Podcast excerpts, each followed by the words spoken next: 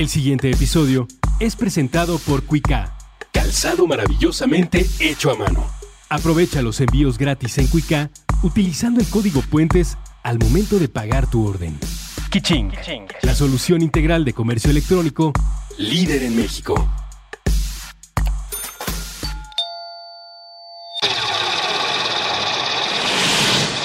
Mandarax. Explicaciones científicas para tu vida diaria. Con Leonora Milán y Alejandra Ortiz Medrano. Puentes.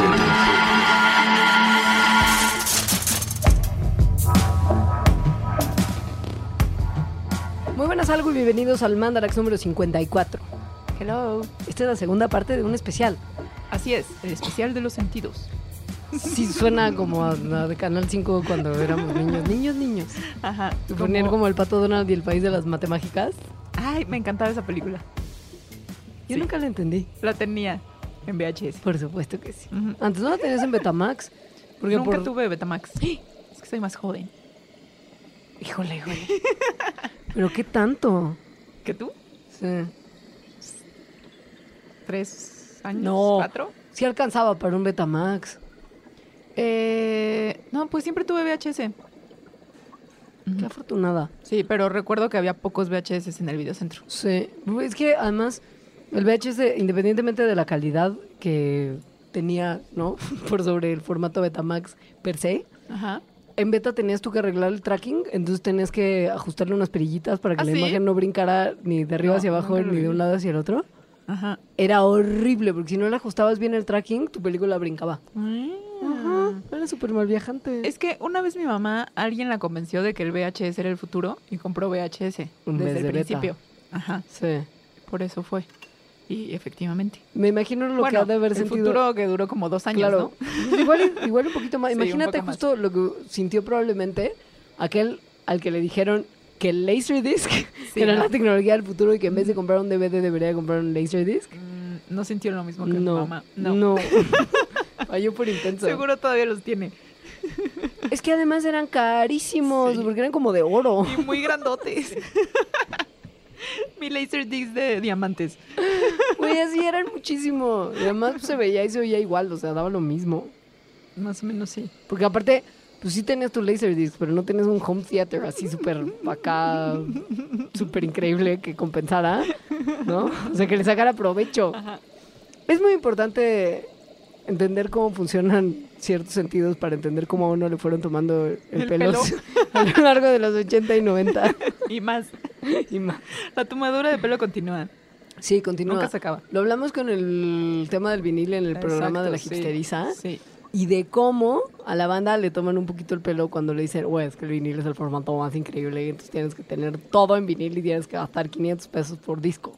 O se lo toman solos. O se lo toman solos porque en Urban Outfitters hay viniles Ajá. y unos tornamesitas muy lindos, muy coquetos y muy retro. Ajá. Sí son, la verdad. Pues sí, sí son. Yo tengo una de esas, la verdad. es que te digo, fue un regalo. X. En fin, hoy les vamos a platicar cómo funcionan los tres sentidos que no pudimos abarcar en la parte 1 del especial de los sentidos, que son oído, vista y tacto.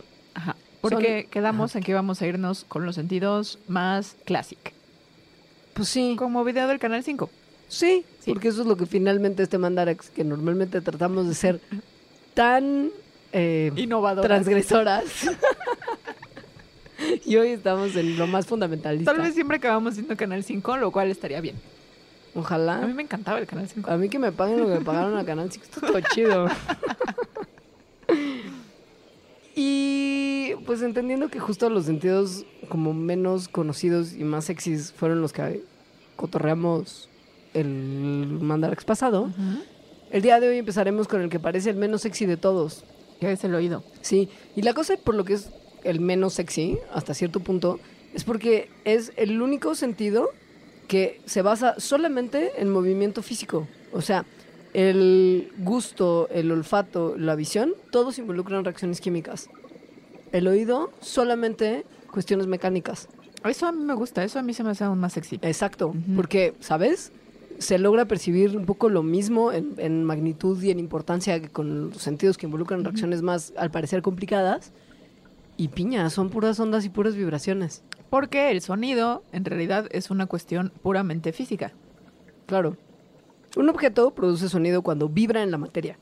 O sea, esta materia puede ser un sólido como la tierra, un líquido como el agua o un gas como el aire. La mayoría de los sonidos que percibimos están flotando en la atmósfera, ¿no? Son ondas que viajan a través de un gas.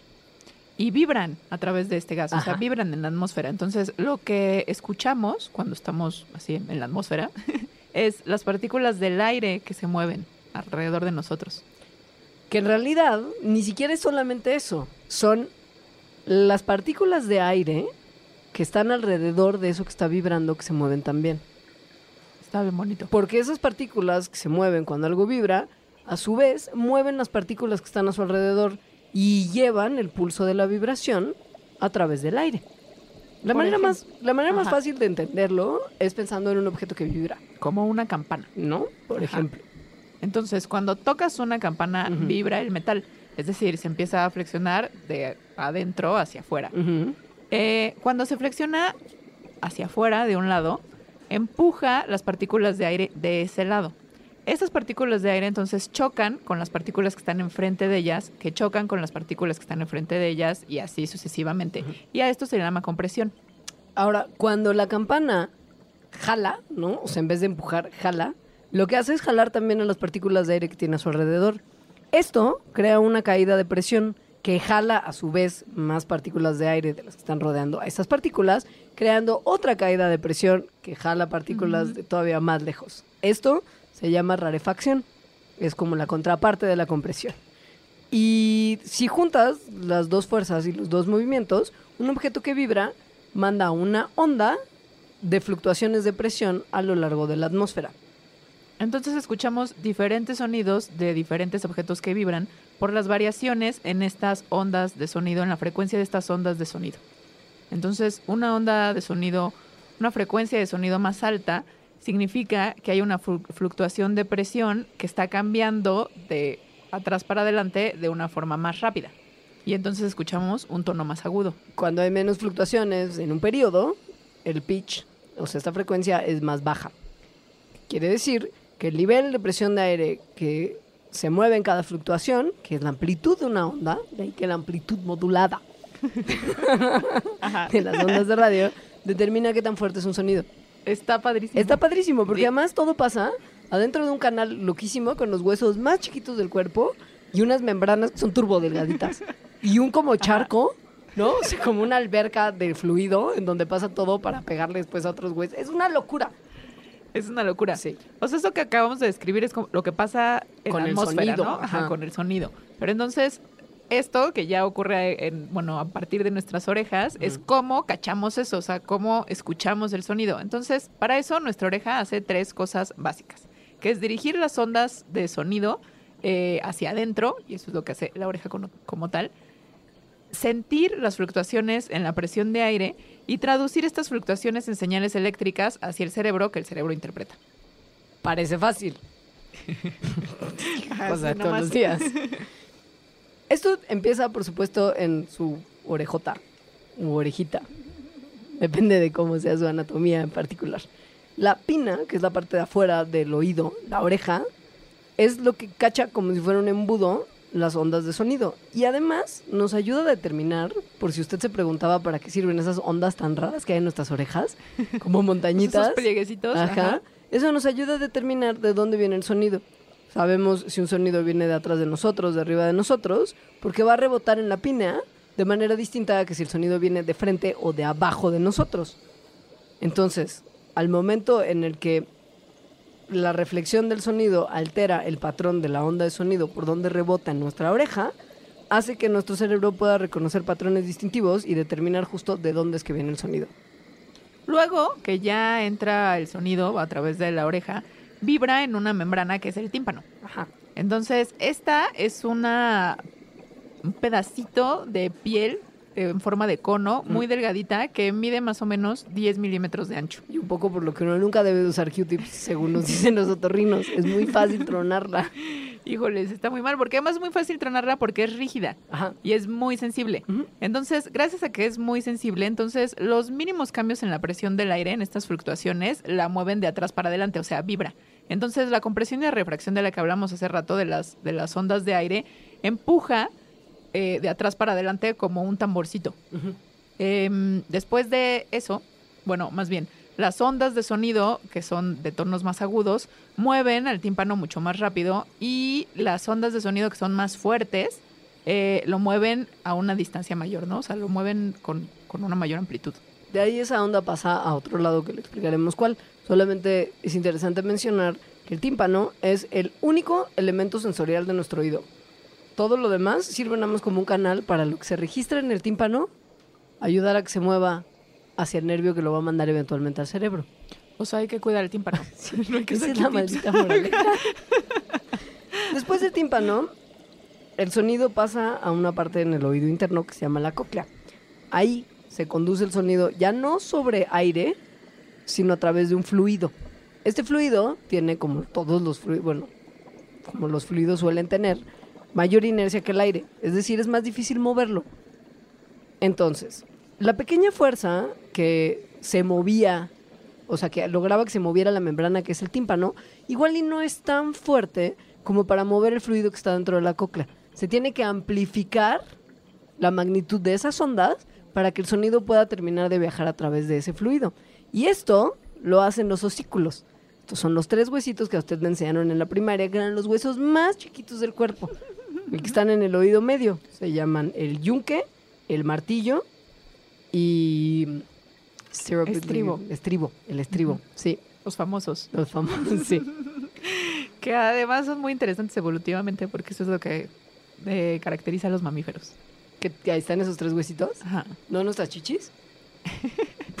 Porque Una de las cosas que caracteriza. si no nos llamaríamos los osículos. Pero ¿cómo verías chichis en un fósil? Ajá. O sea, en el registro fósil, eh, esos son, cuando aparecen esos tres huesitos, ya no somos reptiles mamíferoides, claro. mamíferos. Oye, si en algún momento encontramos un fósil, ya cuando en muchos años y en paz descanse Sabrina Sabrok, ahí sí vas a poder saber. Yo creo que no, porque no hay hueso. Pero ahí seguramente quedan las bolsitas. El otro día, no me pregunten por qué una cosa llevó a la otra. Vi muchos videos en YouTube de Sabrina Sabrok. Bueno, como tres. Son muchos. Yo no sabía que era actriz porno. Es además una música, es ella es compositora e intérprete de canciones de metal. Tiene una banda de metal. Porque lo que vi fue un exorcismo. Además, estuvo poseída. Pues es que viene de la mano con su ser oscuro. O sea, es un ser, es una persona muy interesante en realidad. Pero no sabes qué bien le va la banda a su, a su banda de metal. Tienen no sé cuántos discos. Yo creo que solamente sería más exitosa si fuera metal cristiano. Que creo que no es. Pero le va a hacer porque ya le exorcizaron. Pues igual y sí se convenció. le habló, le habló Baby Jesus como a Yuri. que también cambió su formación. bueno, X, para que usted disfrute las frecuencias de Sabrina Sabrok o de Cristian Castro, que también tiene su grupo de metal. No tiene que haber una acción de estos tres famosos huesitos que amplifican el sonido que pasa del tímpano hacia la cóclea. Y lo logran hacer súper bien. O sea, piensen que la presión que se le aplica al fluido de la cóclea es más o menos 22 veces mayor que la que se aplica en el tímpano.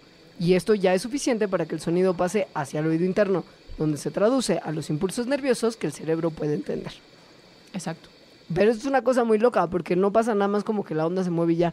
Hay una parte hasta adentro del oído que implica pelitos de distintas longitudes y de distintos grosores, que son lo que cuando la onda de sonido pasa a través de ellos, dependiendo de su longitud y del tiempo que vibren, van a mandarle la señal al cerebro que le va a indicar el tono y la frecuencia y el volumen de un sonido.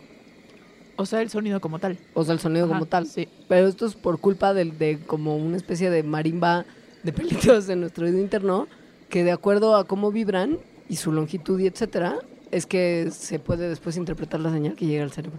Que está como marimba de pelitos, marimba peluda, es el órgano, órgano de Corti, el famoso. Todo esto me recuerda mucho a mis clases de la primaria. Es que sí, es mucho así. y antes también hay otras membranitas como fibrosas, que son las que se encuentran en la membrana basilar. Son entre 20.000 y 30.000. Y justo mientras más cerquita a la parte de afuera, son más cortas y más tiesas. Y mientras te mueves hacia el fondo, las fibras son más largas y más delgaditas. Entonces, esto hace que resuenen distinto, ¿no? Y de acuerdo a cómo pasa, que una frecuencia específica va a resonar muy bien con ciertas fibras en cierto punto, haciendo que vibren muy rápidamente. Pero dependiendo de la frecuencia, vibran las de o más afuera o las de más adentro. Es una Y cosa muy loca, como- ajá. como un cepillo. Y supongo que también por esto de que es todo mecánico y físico, es tan fácil que, que se lastime Sí, para siempre. para siempre. Ajá. Sí. O sea, ¿no? Que, que si escuchas sonidos muy altos, pues el tímpano pierde su flexibilidad Sí. Y, y ya, no puedes escuchar más bien. Esto de que las cosas pierdan flexibilidad lo van a entender todavía más tremendamente cuando hablemos de los ojos, de cómo ciertas cosas en nuestros órganos sensoriales van perdiendo flexibilidad y por lo mismo van perdiendo capacidad de interpretar lo que está a nuestro alrededor. Nuestra sensibilidad. Nomás como para terminar el tema de cómo funciona el oído, lo que el cerebro y, y, y, y nuestra mente cuando, o sea, cuando, perci- cuando percibimos un sonido Ajá. y lo que interpretamos en oído como tal, es algo que se determina basado en la posición de las células que están mandando los impulsos eléctricos. O sea, es una locura. Estos pelitos son los que mandan, los que les platicamos, mandan las señales eléctricas al nervio auditivo, que es, bueno, el nervio coclear, que la manda a la corteza cerebral, que es donde, al final del día, se interpretan por el sonido. Pero dependiendo de dónde estaban ubicadas dentro del oído las células que mandan estos impulsos, es lo que le manda al cerebro una señal particular de a qué suena eso. Y también, no solo de la posición, sino de cuántas. Es decir, si hay muchas de estos, muchos de estos pelitos moviéndose, entonces el cerebro lo interpreta como un sonido más fuerte. Ajá. Que pues sí es, ¿no? Porque Sí, es la porque presión que está moviendo más. Ajá. Qué padre. Sí. Es que es muy, es muy increíble, neta, saber cómo funciona que usted nos esté escuchando ahora. Y saber además que hay un altísimo porcentaje de la población, más o menos el 70%, que al escuchar nuestras sensuales y melodiosas voces transmitiéndoles tanto conocimiento, pueden recibir el fenómeno que se llama frisson, Frisson. frisson, Porque viene del francés. porque viene del francés, y que es como la piel chinita Ajá. o el escalofrío estético. Escalofrío Padrísimo. estético. Escalofrío estético es Uf. un gran nombre como de banda de los 80. Hola, Es que nosotros además- somos Es escalofrío que además, estético. el escalofrío estético, cuando yo estaba leyendo sobre él, Ah, que es esta sensación de, pues, de escalofrío. Se te pone la piel Sí, chinita. se te pone la piel chinita ante un fenómeno estético, por ejemplo, escuchar música, que es lo más común, pero también le pasa a algunas personas con otras cosas estéticas como ver un paisaje o ver una pintura. Em, entonces, cuando estaba leyendo de él, eh, dije, tal vez yo tenga el, el escalofrío estético, pero yo le llamo levantón trágico porque emo. Claro. Híjole, güey. A mí me gusta Hasta más tengo- escalofrío estético. Hasta tengo un playlist de Spotify llamado Levantón Trágico. Wow. Ahora que levantó trágico que experimenta Alita cuando oye sus playlists de que según yo deben de ser 70% Morrissey, Afghan, No, hay algunas, pero no. Ah, No, hay muchas. tiene que ver con ciertas cuestiones particulares de esas piezas musicales Ajá. que suelen facilitar mucho más que otras la ocurrencia del frisón, ¿no? Frisón. Del escalofrío estético. Sí. Es decir, eh, por ejemplo, piensen en una pieza de música clásica en la que en algún momento cumbre especialmente importante de la pieza entra un solo de violín que va tocando ciertas notas que hablan de una emoción distinta a la anterior que está usted registrando como escucha. O sea, son armonías que no son predecibles. Ajá. O cambios repentinos en el volumen. O que van como increchendo hacia un clímax tremendo que además un poco sí puedes anticipar y cuando llega es como Ajá. aguanta el explotón en música electrónica. es como que estás Ajá. como en la pista bailando, entonces es como aguanta explotón y cuando la rola explota entonces todo el mundo brinca. Eso, pero en tus poros y en tus pelitos. Es el levantón trágico como El tal. levantón trágico. y Mira, esto Life tiene- on Mars de David Bowie tiene eso, por ejemplo. Tiene Sí. un cambio en la armonía que no es esperado. Les voy a compartir mi playlist Sí. Levantón Trágico. Eso creo que estaría muy bien que hicieras. Es, es el momento en el que las canciones violan tus expectativas como escucha, pero de una manera positiva.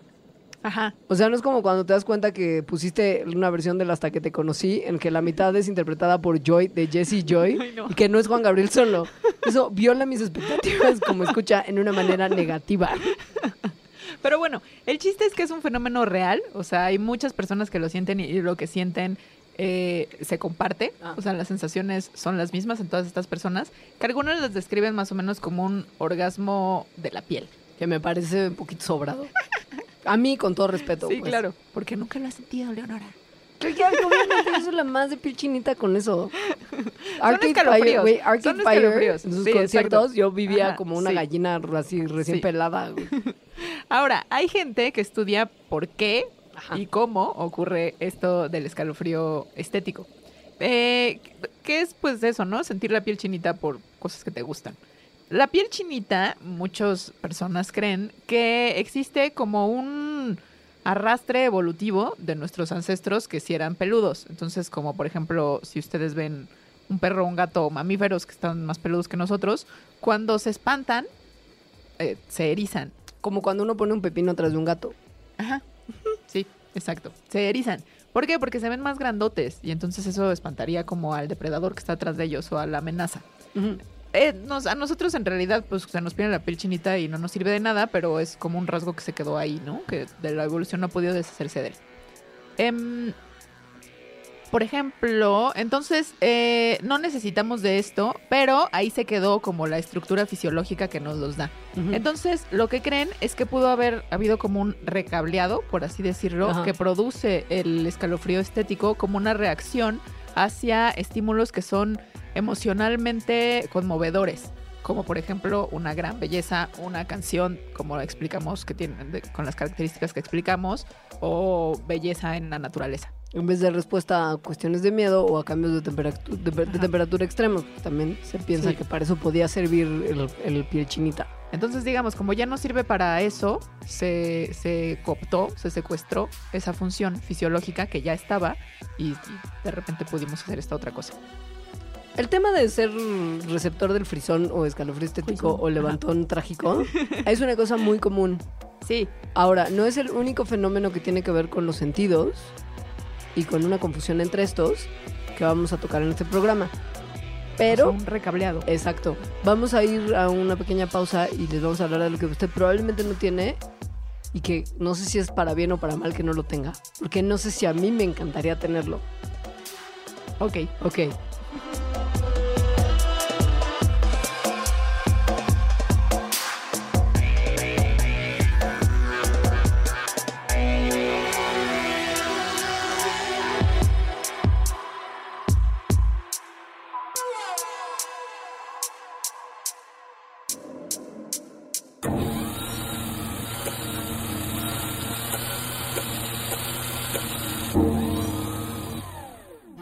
Museo del Objeto del Objeto presenta la exposición Erotismos, la vida íntima de los objetos.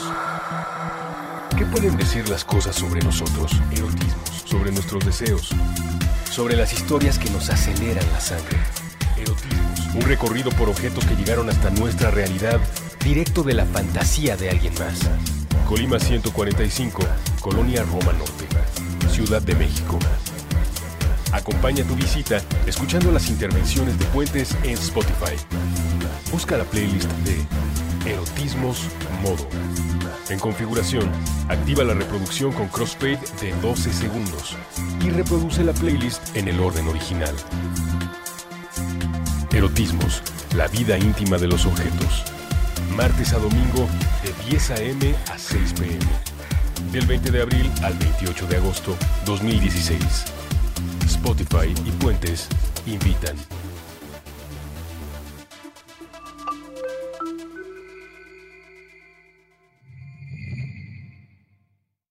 Mapa de palabras. Un viaje sobre la literatura infantil y juvenil. Con Ana Paula Rosales. Nuevo episodio todos los viernes a las 10 a.m. Puentes.me. Hola,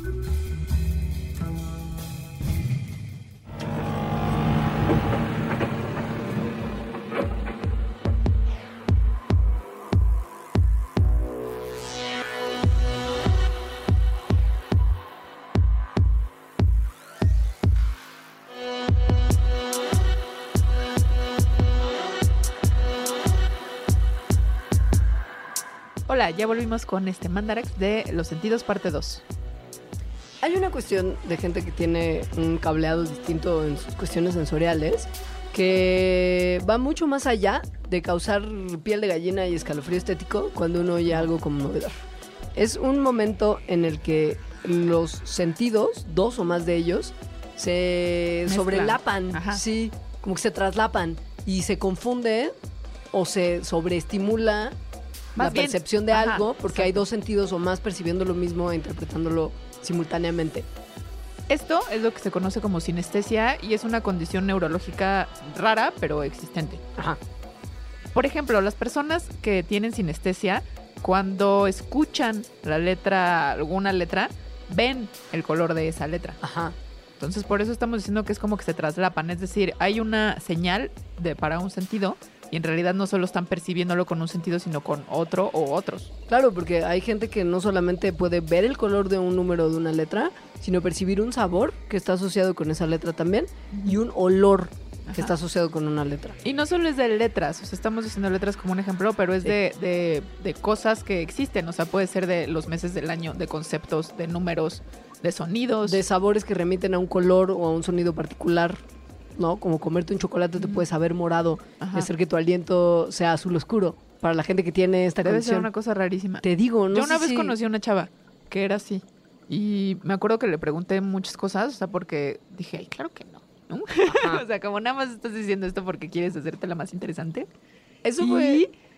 y no me acuerdo exactamente qué le pregunto. O sea, como varias cosas que, que sí fue muy evidente para mí, que sí estaba diciendo la verdad y sí estaba viendo las cos- la vida de una forma en que las demás personas no lo estábamos viendo. Así como Alita fue escéptica de su pobre amiga sinestésica, la ciencia también mucho tiempo fue escéptica de la existencia de este fenómeno. Por muchos años se creía que o era una imaginación sobreestimulada o una señal de enfermedad mental. Loca, loca, loca. Ajá, pero desde hace algunos años ya se reconoce que es un fenómeno real con una base neurológica real. Sin embargo, la base neurológica, o sea, la causa particular, todavía no se sabe bien. Es un misterio. Misterio de la ciencia. Hay muchas teorías que explican el por qué algunos seres son sinestésicos y muchas tienen que ver con o algo que estaba ahí cuando éramos muy muy chicos y el grueso de las personas, personas. ajá, lo perdemos y algunos se les quedan o bien Con que el cableado del cerebro es diferente en las personas con sinestesia. o que es una diferencia en planos de conciencia que despiertan ciertas cosas en ciertos individuos y en ciertos no. De ahí que las drogas despierten la percepción de colores mientras, ¿no? Ajá, aunque, aunque en realidad, sí, aunque en realidad sigue siendo una cosa el cableado de las neuronas. Claro. O sea, que el ácido, por ejemplo, que eso es algo real que hace el ácido, eh, te, con- te hace conexiones que no tienes usualmente. Claro. Imagínense que sus neuronitas están muy tranquilas, conectando vista con vista, sonido con sonido, cachete, Cachete con con cachete, cachete. pechito con pechito. no, y de repente se hace un cableado nuevo que dice, no, no, cachete con ombligo y pechito con color. Ajá. Y así se empieza a pachecar todo y se unen de maneras que no estaba unido antes. Entonces hay nuevos canales de comunicación entre los sentidos que justo ahora son aparentes para la conciencia, que es lo que interpreta como es la realidad. Sí. Otra hipótesis es que los niños, todos, cuando nacemos, somos sinestetas. Están de nacido. Ajá, recién nacidos. Porque nuestros cerebros son muy inmaduros y somos muy, son muy, por lo mismo, muy maleables.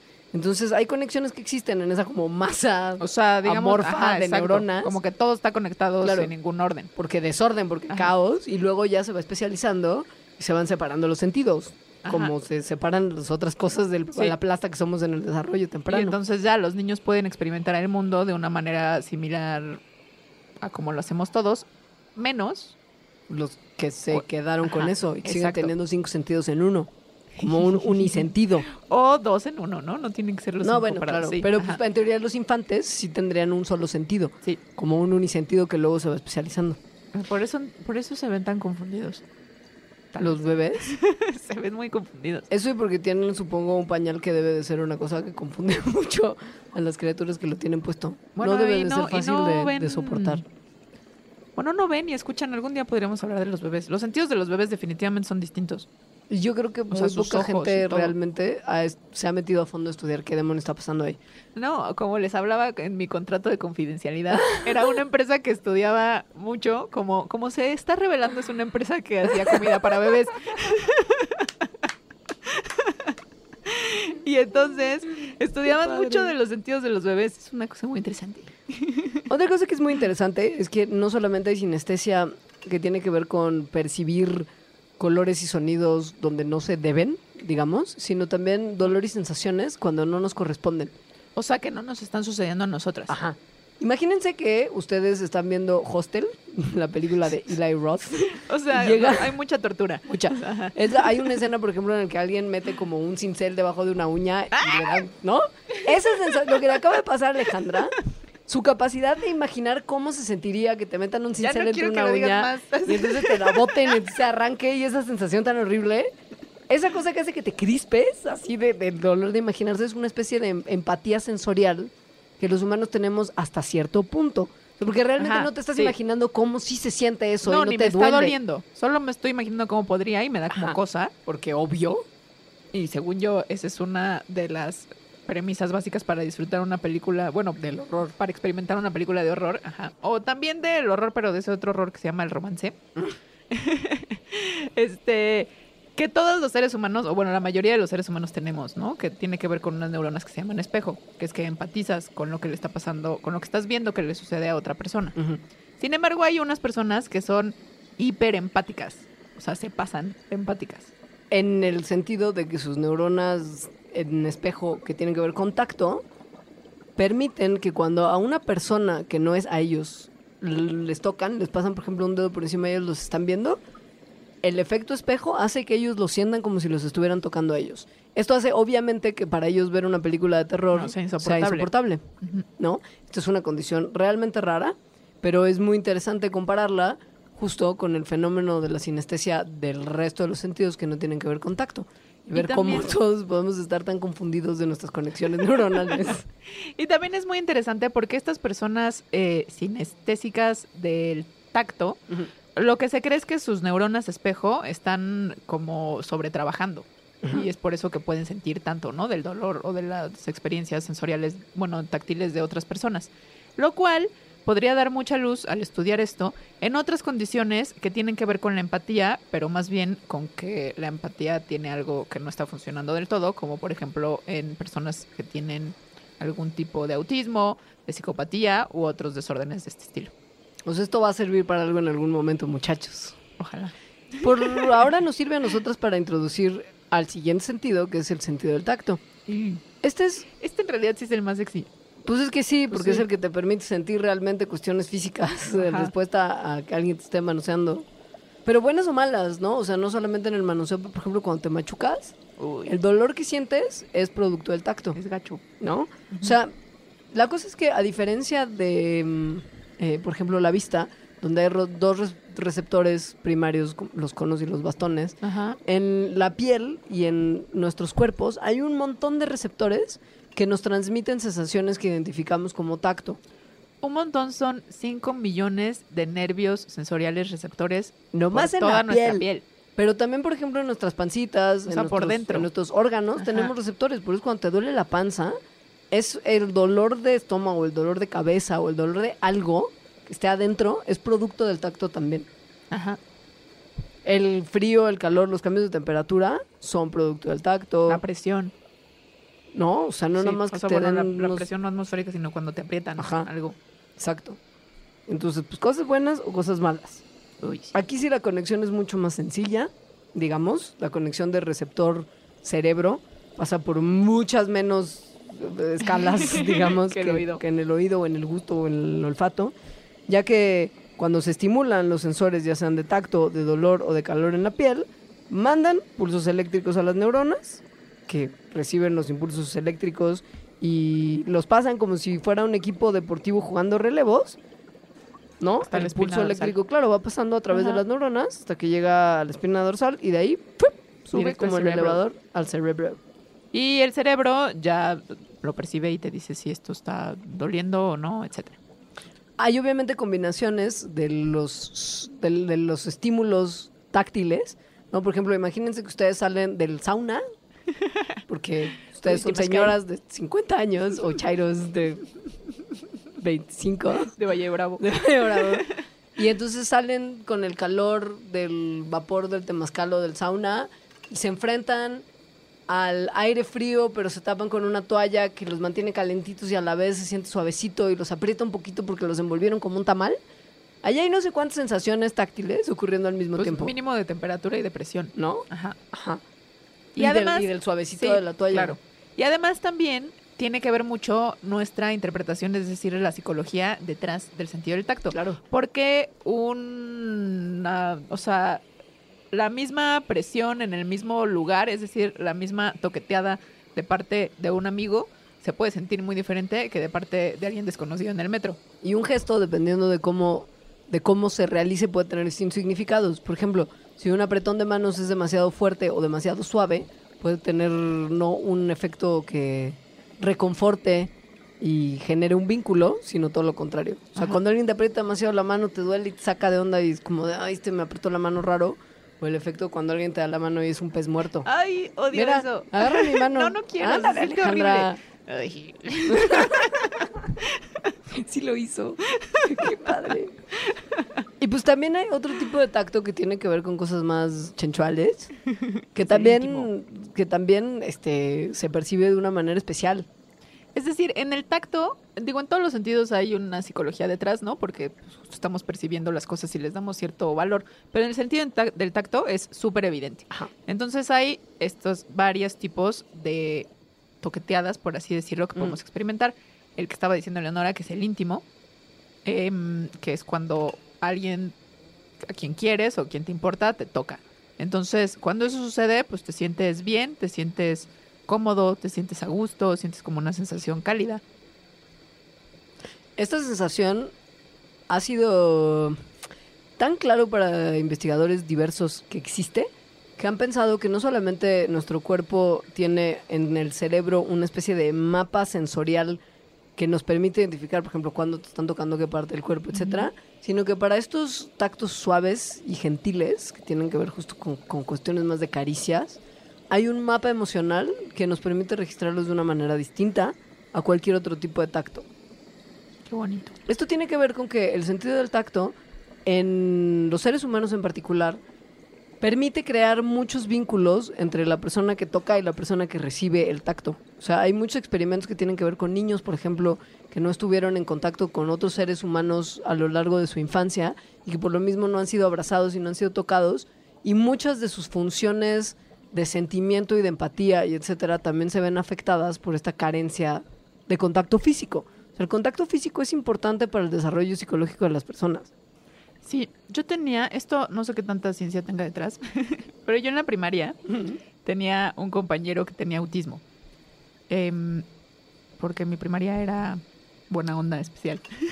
Hippie, podría decirse. Pues era muy chiquita. ¿no? Ajá. Entonces, como que se podían permitir que hubiera niños. eh, Diferentes como ajá, tú. Ajá. Bueno, no sé, ya. El chiste es que este niño, que, cuyo nombre es Tabo, era mi mejor amigo. Y eh, una vez mi mamá me platicó que era autista, o sea, que tenía autismo porque no lo habían tocado de chiquito. Pues sí, igual No, no, sé hay si tanta sea cierto, ciencia, ¿no? ajá, Pero exacto. Pero, seguro no ayudó. pero, bueno, seguramente no lo tocaron de chiquito y no ayudó. La cosa es que estos, estas sensaciones que conllevan un afecto y un cariño, que tienen que ver con tacto y sobre todo en momentos tempranos, estimulan ciertos nervios particulares, porque el cuerpo tiene un montón de nervios distintos para percibir el tacto, pero hay unos muy delgaditos, chiquitos, son como un subgrupo de los nervios delgados que no están tan aislados por la grasa que los cubre normalmente y que transmiten la información sensorial de manera más lenta. Un subgrupo de estos responden específicamente a las sensaciones de tacto gentil. Y por lo mismo, estas sensaciones son tan especiales y tan distintas y tan significativas para el ser humano, o sea, al grado de que son un receptor Especial. diferente y particular. Ajá, sí. Y hay ciertos lugares de nuestro cuerpo donde hay más concentración de estas terminales nerviosas, como en la partecita de atrás de tu cuello, O sea, la nuca. la nuquita, Ajá. ajá, o pues algunos lugares que están, eh, pues, relacionados con ciertas sensaciones de más calorcito corporal, ¿no? Ajá. Por ejemplo, donde no hay tantos es en el antebrazo. Esto Ajá. lo saben porque hicieron un experimento tocando, experimento que haber sido muy raro, Muy. tocando a gente a diferentes velocidades en diferentes partes de sus cuerpos, como en la ajá. nuca, la espalda, el antebrazo, la mano. Y pues ahí les iban diciendo qué les latía más y qué les latía menos y dónde se sentía más suavecito y más padre y más estos nervios de, de al tacto gentil, al parecer también responden con mayor fuerza, con mayor poder, cuando a una, a una velocidad particular que es de 3 a 10 centímetros por segundo. O sea, no es nada más como manosear esa zona, sino que hay que hacerlo a una velocidad muy Este- particular. Este estudio ahorita me lo imaginé como con... Como con plumas. Como con, con plumas, No, sí, pero sí. con Prince. O sea, Prince haciéndolo. Ah, de pelos. Me encanta ese Prince. Con un abrigo morado estimulando a gente Ajá, con plumas sí. largas. Sí, sí, como sí, de así me lo imaginé. Ajá, sí. Ay, me encanta. Ajá. Seguro sí fue. Pero bueno, y ahí se dieron cuenta que sí. Que, que somos más sensiblitos de ciertas partes. Y bueno, también tiene que ver con como esta empatía que se siente porque estas mismas personas les enseñaron videos de Ajá. otras personas siendo tocadas y se dieron cuenta de que experimentaban una respuesta similar a cuando tocaban a ellos mismos, ¿no? Los que estaban viendo el video. Neuronas espejo, ¿ven? Ya lo habíamos mencionado antes.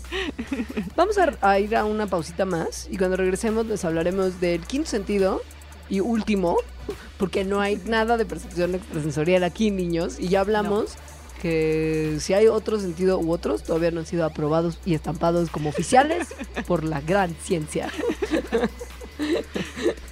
Bueno, ahorita volvemos.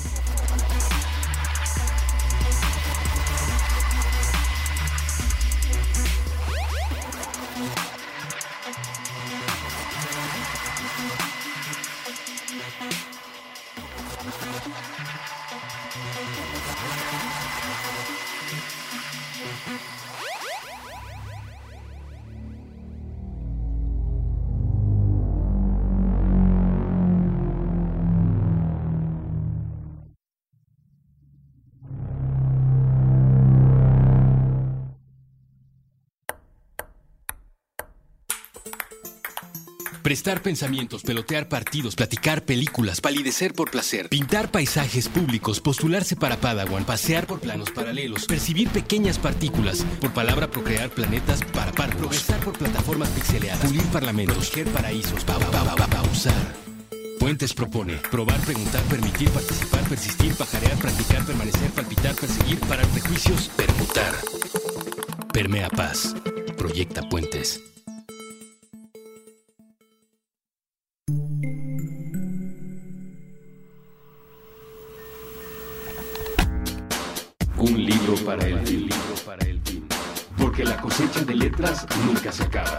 Con Eduardo Limón. Con Eduardo. Nuevo episodio todos los martes a las 10 a.m. Fuentes.m.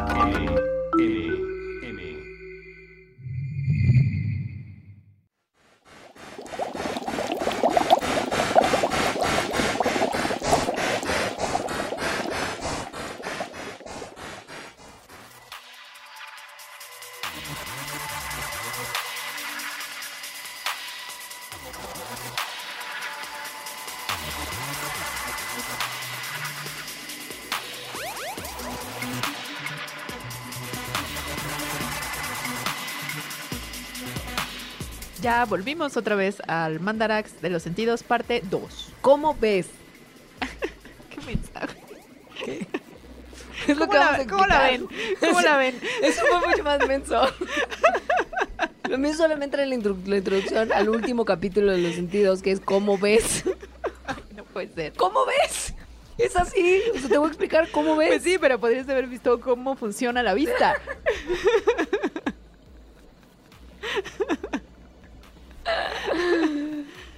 Ok, vamos a explicar cómo funciona ¿Cómo la ves? vista. bueno, ya. Ok.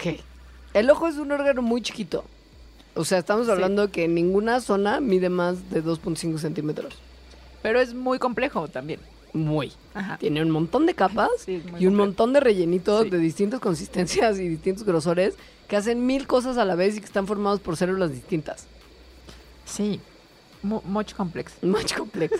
en algún momento incluso la complejidad del ojo fue usada como uno de los argumentos más claros y contundentes de ¿De que había un dios que había tenido que crear por fuerza, al- por lo pronto, a los seres humanos. Bueno, no hubo un momento, sigue utilizándose como uno de Bueno, los pues, ah, del disque diseño argumentos del diseño inteligente. Ajá.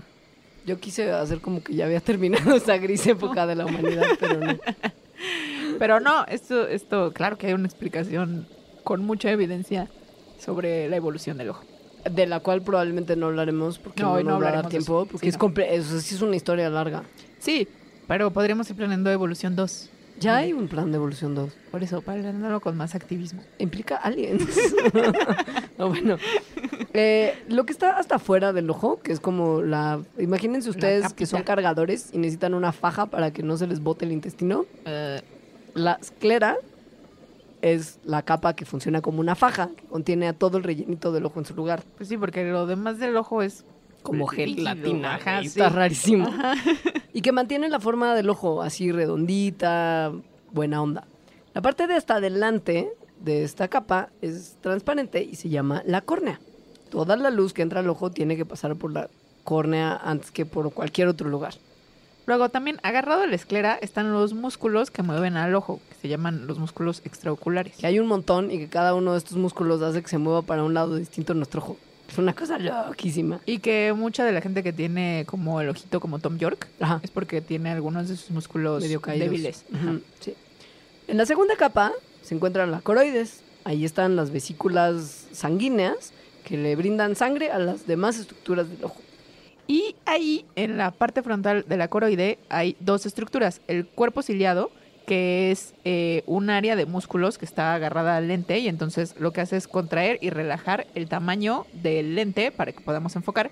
Y el iris, que es la parte que tiene color de nuestros ojos. Más pigmento, más oscuro. Menos pigmento, más azul. Esa es la razón de los distintos colores de ojo. Ajá.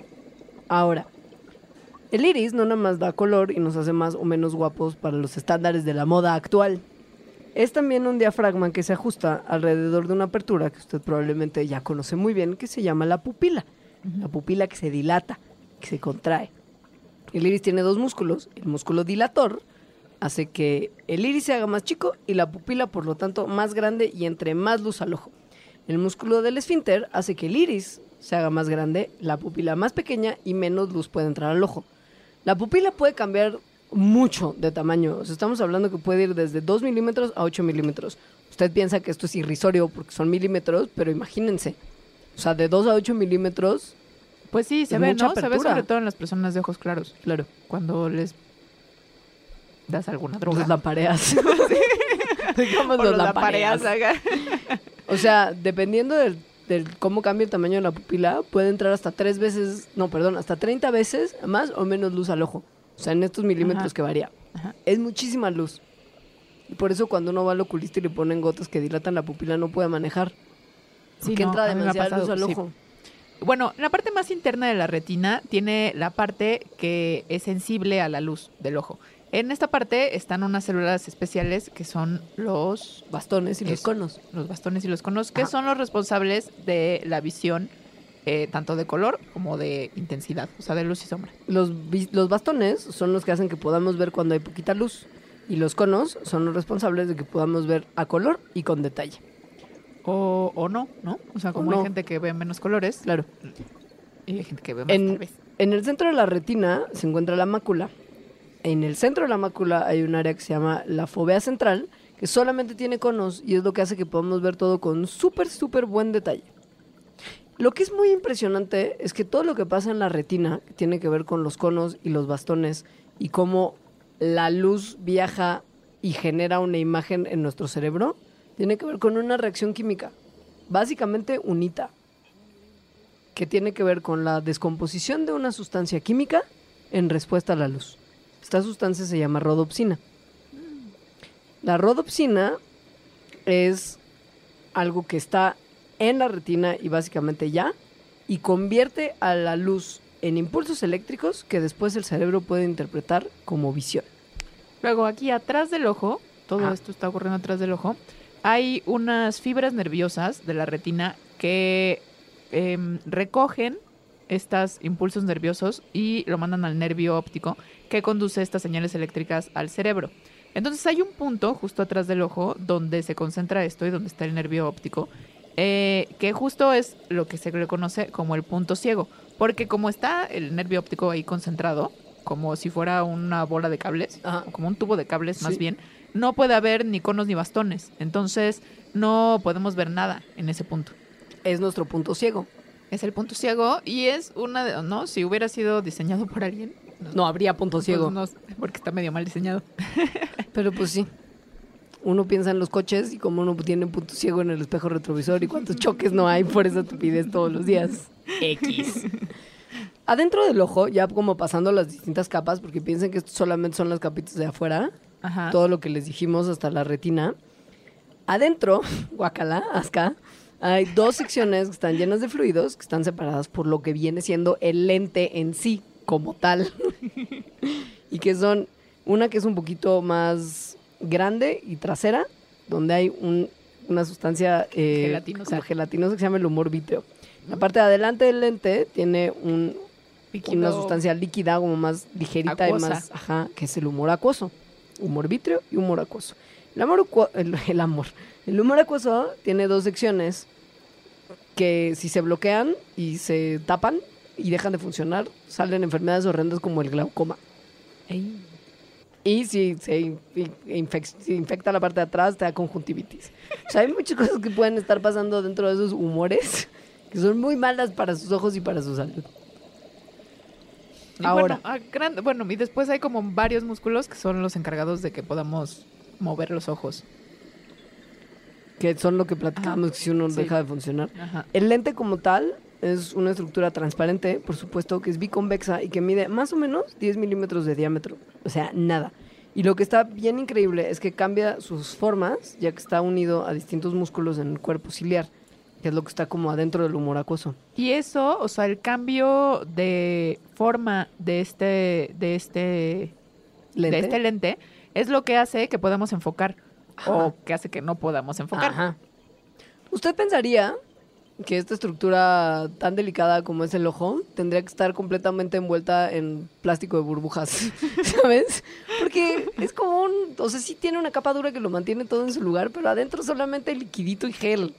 Sí, y el está lente muy está ahí impresionante que como- no se que no se rompa, ¿no? ajá, Como como en el burbuja. perro andaluz, ¿no?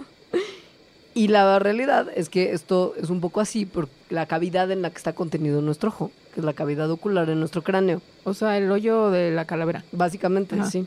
Y que alrededor de eso hay grasa, un montón. O sea, el ojo está en como realidad como embebido en grasa corporal, Que es como un cojincito. como el plástico de burbujas.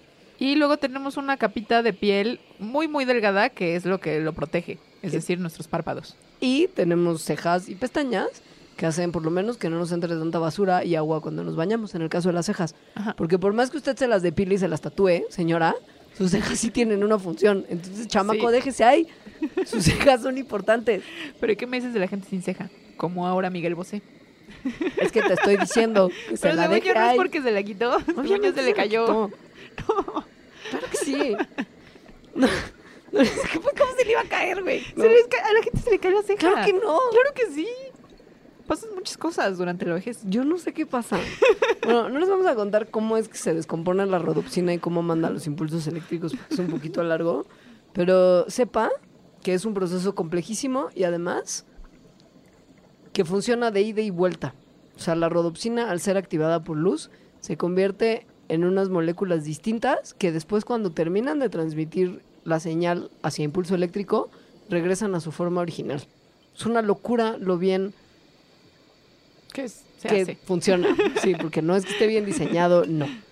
Es una locura lo bien que funciona el mecanismo. Sí. y es. cómo de verdad nos permite a la gran mayoría de las personas hacer cosas como ver a color. Porque tampoco cree usted que ver a color es una cosa que tiene que dar por hecho. Porque hay mucha gente que no puede percibir los mismos colores que Ajá. usted puede. Ya lo habíamos medio adelantado cuando superpoderes. de los superpoderes. Pero hay gente que tiene infrapoder. Qué gacha. Pues un poquito sí. O sea, sí. bueno, no Sí. ¿no? Si el superpoder lo definimos Sí. como unos que pueden percibir de más, Ajá. si alguien puede percibir de menos, pues es como, Ajá. ¿ok? Entonces, bueno, decíamos que los conos son estas estructuras especializadas en ver los colores. Hay tres tipos de, de conos que tienen diferentes tipos de sensibilidades hacia la luz. Los que son más sensibles a la luz roja, a la luz verde y a la luz azul. Entonces, cada de estas células de los conos tiene pigmentos que son justo sensibles a estas longitudes de luz. Em, con la combinación de esas tres, o sea, del azul, del verde y del rojo, se hacen todos los colores. Sin embargo, hay personas que tienen mm, capacidades diferentes para percibir los colores porque justo les falta algún cono o tienen alguno de estos conos mutantes y no funciona de la manera que funcionan los demás. Esto es lo que se le conoce como el daltonismo. Entonces, el daltonismo es más frecuente, muchísimo más frecuente en hombres que en mujeres, porque sucede que para dos de estos conos, los genes que los producen están en el cromosoma X. Entonces, las mujeres tenemos comúnmente Dos copias. dos copias de los cromosomas X, los hombres son XY. Entonces, si, las, si una mujer tiene una de estas mutaciones en uno de los cromosomas, no importa porque digamos que tiene el otro cromosoma que lo compensa. Ajá. Ajá. Entonces, porque en las células de las mujeres, uno de los cromosomas siempre se apaga. Entonces, digamos que nada más por azar, el 50% se estaría apagando el cromosoma mutante y en el otro 50% estaría prendido el cromosoma mutante, pero como tiene la otra mitad bien, entonces vería de una manera normal. En los hombres, como nada no se les apaga ni, o sea, solo tienen un cromosoma X, entonces todos los conos estarían dados por esta mutación y entonces verían de forma distinta Claro. Confunden, por ejemplo. Por eso, como hay de estos tres tipos, o sea, rojo, amarillo y azul, generalmente esta mutación Afecta es para rojo. afecta al rojo y al verde, que además en el cromosoma están muy juntos, entonces confunden estos colores o no los ven bien. Esta es solamente una de las múltiples eh, deficiencias que usted puede tener en su visión. De todos los sentidos, la vista es probablemente la que tiene más enfermedades asociadas a ella. Desde una deficiencia en vitamina A, que entonces evita que usted pueda desarrollar el compuesto químico necesario para convertir una imagen, o sea, la entrada de la luz en un impulso eléctrico, que O es la la rodopsina, rodopsina. hasta deficiencias en los músculos que sostienen el lente, en el lente mismo, en la curvatura de la córnea, en un montón de áreas particulares.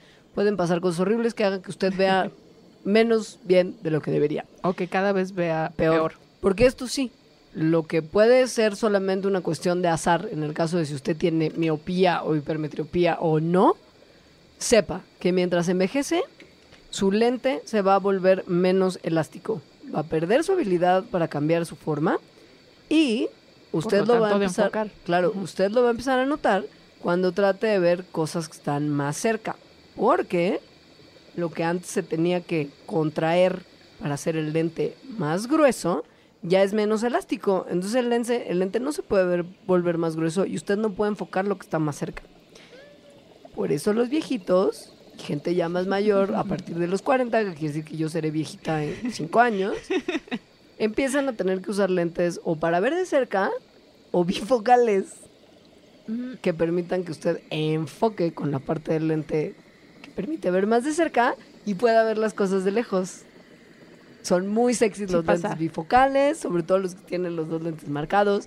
Habla de mucha juventud y de mucha Ya hay unos que no se ven así. Sí, ya no. O sea, puedes tener bifocales sin que se note. O unos lentes muy chiquitos que solamente te subas para ver de cerca y luego pues, la parte de arriba ya la ves, ¿no? Tampoco no son muy No, sexys. tan ¿no?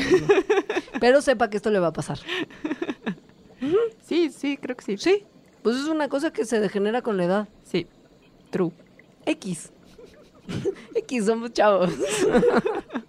Ahora, si usted se pregunta qué tan lejos puede ver el ojo humano, la respuesta es muy. Muy. lejos. Muy.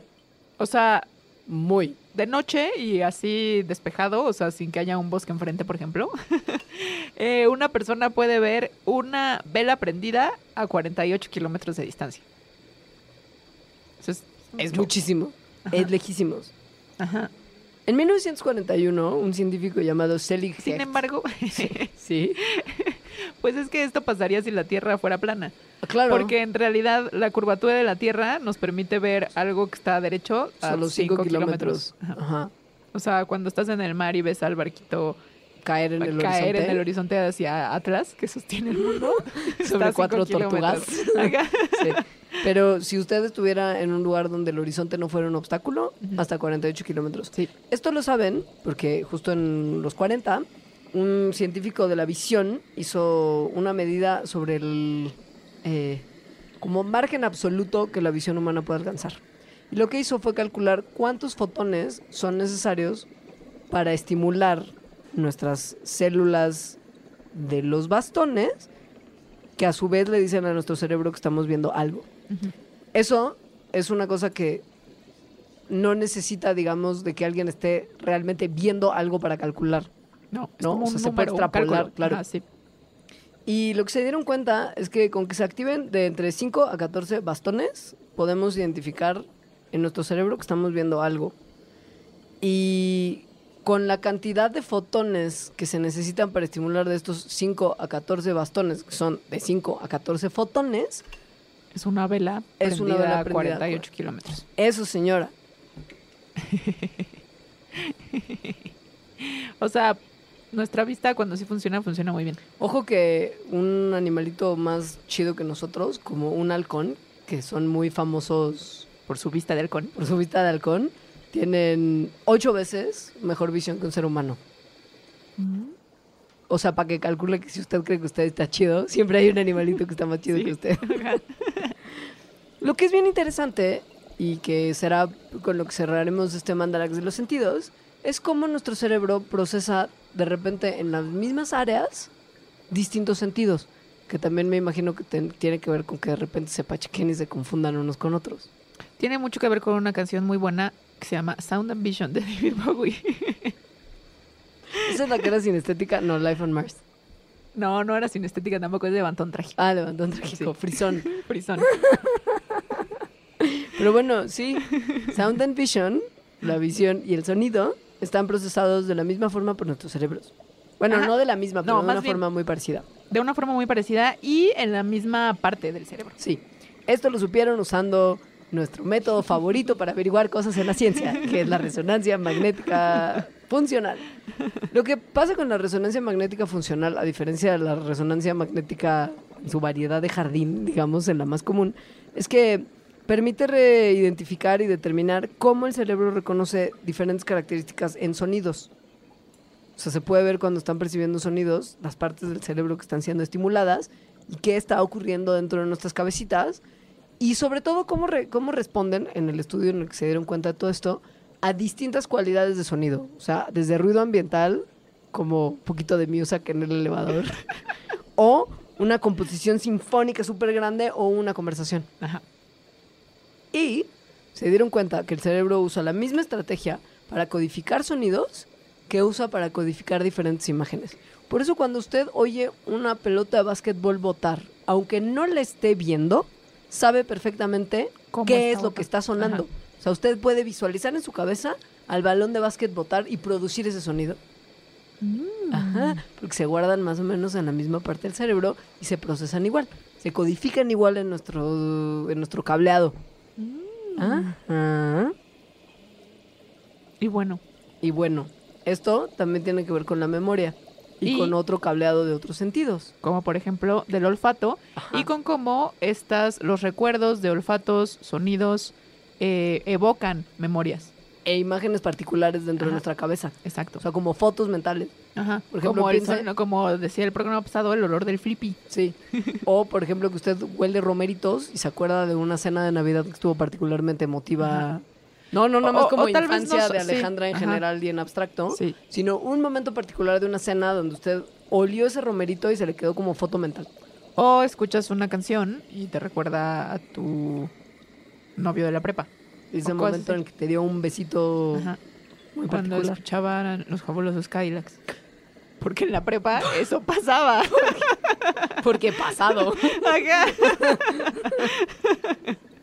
Lo que pasa en el cerebro es que, o sea, lo que sugiere la investigación que notó este tipo de cosas, es que la información sensorial está emparejada con información emocional y guardada en el mismo lugar del cerebro, que es, por ejemplo, la corteza auditiva en el caso del sonido.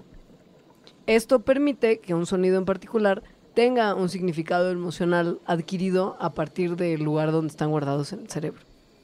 Qué bonito. Está padre, pero lo que está chafa es que de repente, Hay si cosas pierdes. que no nos gustan. No, y aparte, si pierdes la capacidad, o sea, si te lesionas en una porción del cerebro que tiene que ver con percepción de ciertos Ajá. sentidos, es muy probable que también estés perdiendo un montón de los recuerdos asociados a ello. Hay que desapegarnos hasta de los recuerdos. Esa es la moraleja. Claro, Alejandra, por eso hicimos este mandalax. Con eso terminamos.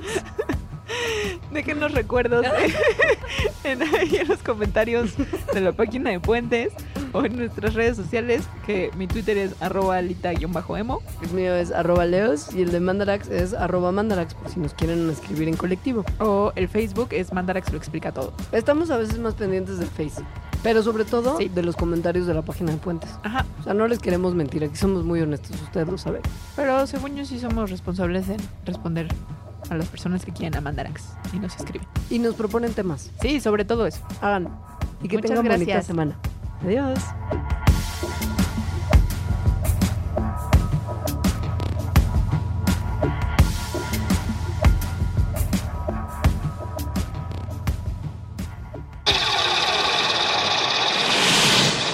Mandarax.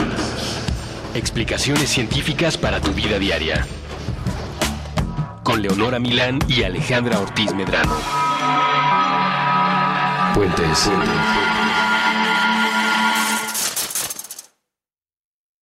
Top Expansión Tecnología. Gadgets. Lanzamientos, reportajes y el negocio de las tecnológicas. En 10 años, el metaverso aportará 5% al PIB de Latinoamérica. Internet ha representado muchos cambios para el mundo y la religión no se ha escapado de ello. Los mexicanos cada vez tenemos casas más tecnológicas. Todo en menos de 5 minutos. Top Expansión Tecnología. Xbox tiene una nueva multa. Adam Mosseri, director de Instagram. Top Expansión Tecnología. De lunes a viernes. A partir de las 6 de la mañana. It is Ryan here, and I have a question for you. What do you do when you win? Like, are you a fist pumper? A woohooer, a hand clapper, a high fiver. I kind of like the high five, but if you want to hone in on those winning moves, check out Chumba Casino. At chumbacasino.com, choose from hundreds of social casino style games for your chance to redeem serious cash prizes. There are new game releases weekly, plus free daily bonuses. So don't wait. Start having the most fun ever at chumbacasino.com. No purchase necessary. Group. Void were prohibited by law. See terms and conditions. 18 plus.